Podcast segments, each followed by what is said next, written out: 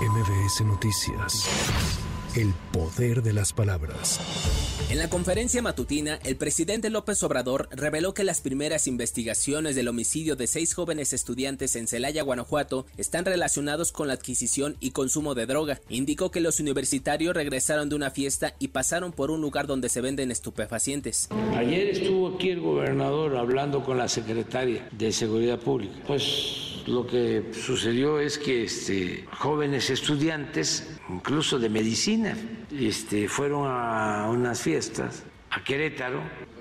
Sí, se quedaron a, Querétaro y luego se, fueron a, a Villagrán y en algún lugar de esto pasaron. Esto es todavía hipotético, todavía no se tiene toda la investigación. Pasaron a algún lugar, supuestamente para la adquisición de, de droga, y ahí los asesinaron.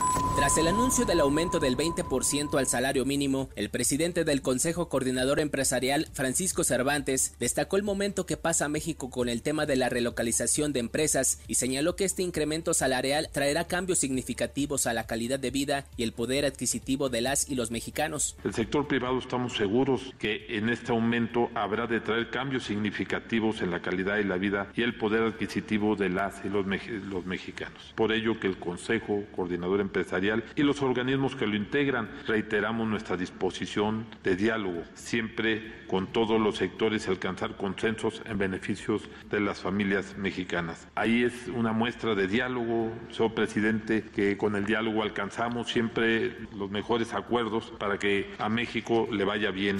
La Suprema Corte de Justicia de la Nación resolverá el próximo año si se confirma el amparo con el que se dejó sin efecto la sentencia de 45 años de prisión que se le impuso a Mario Aburto por el homicidio de Luis Donaldo Colosio.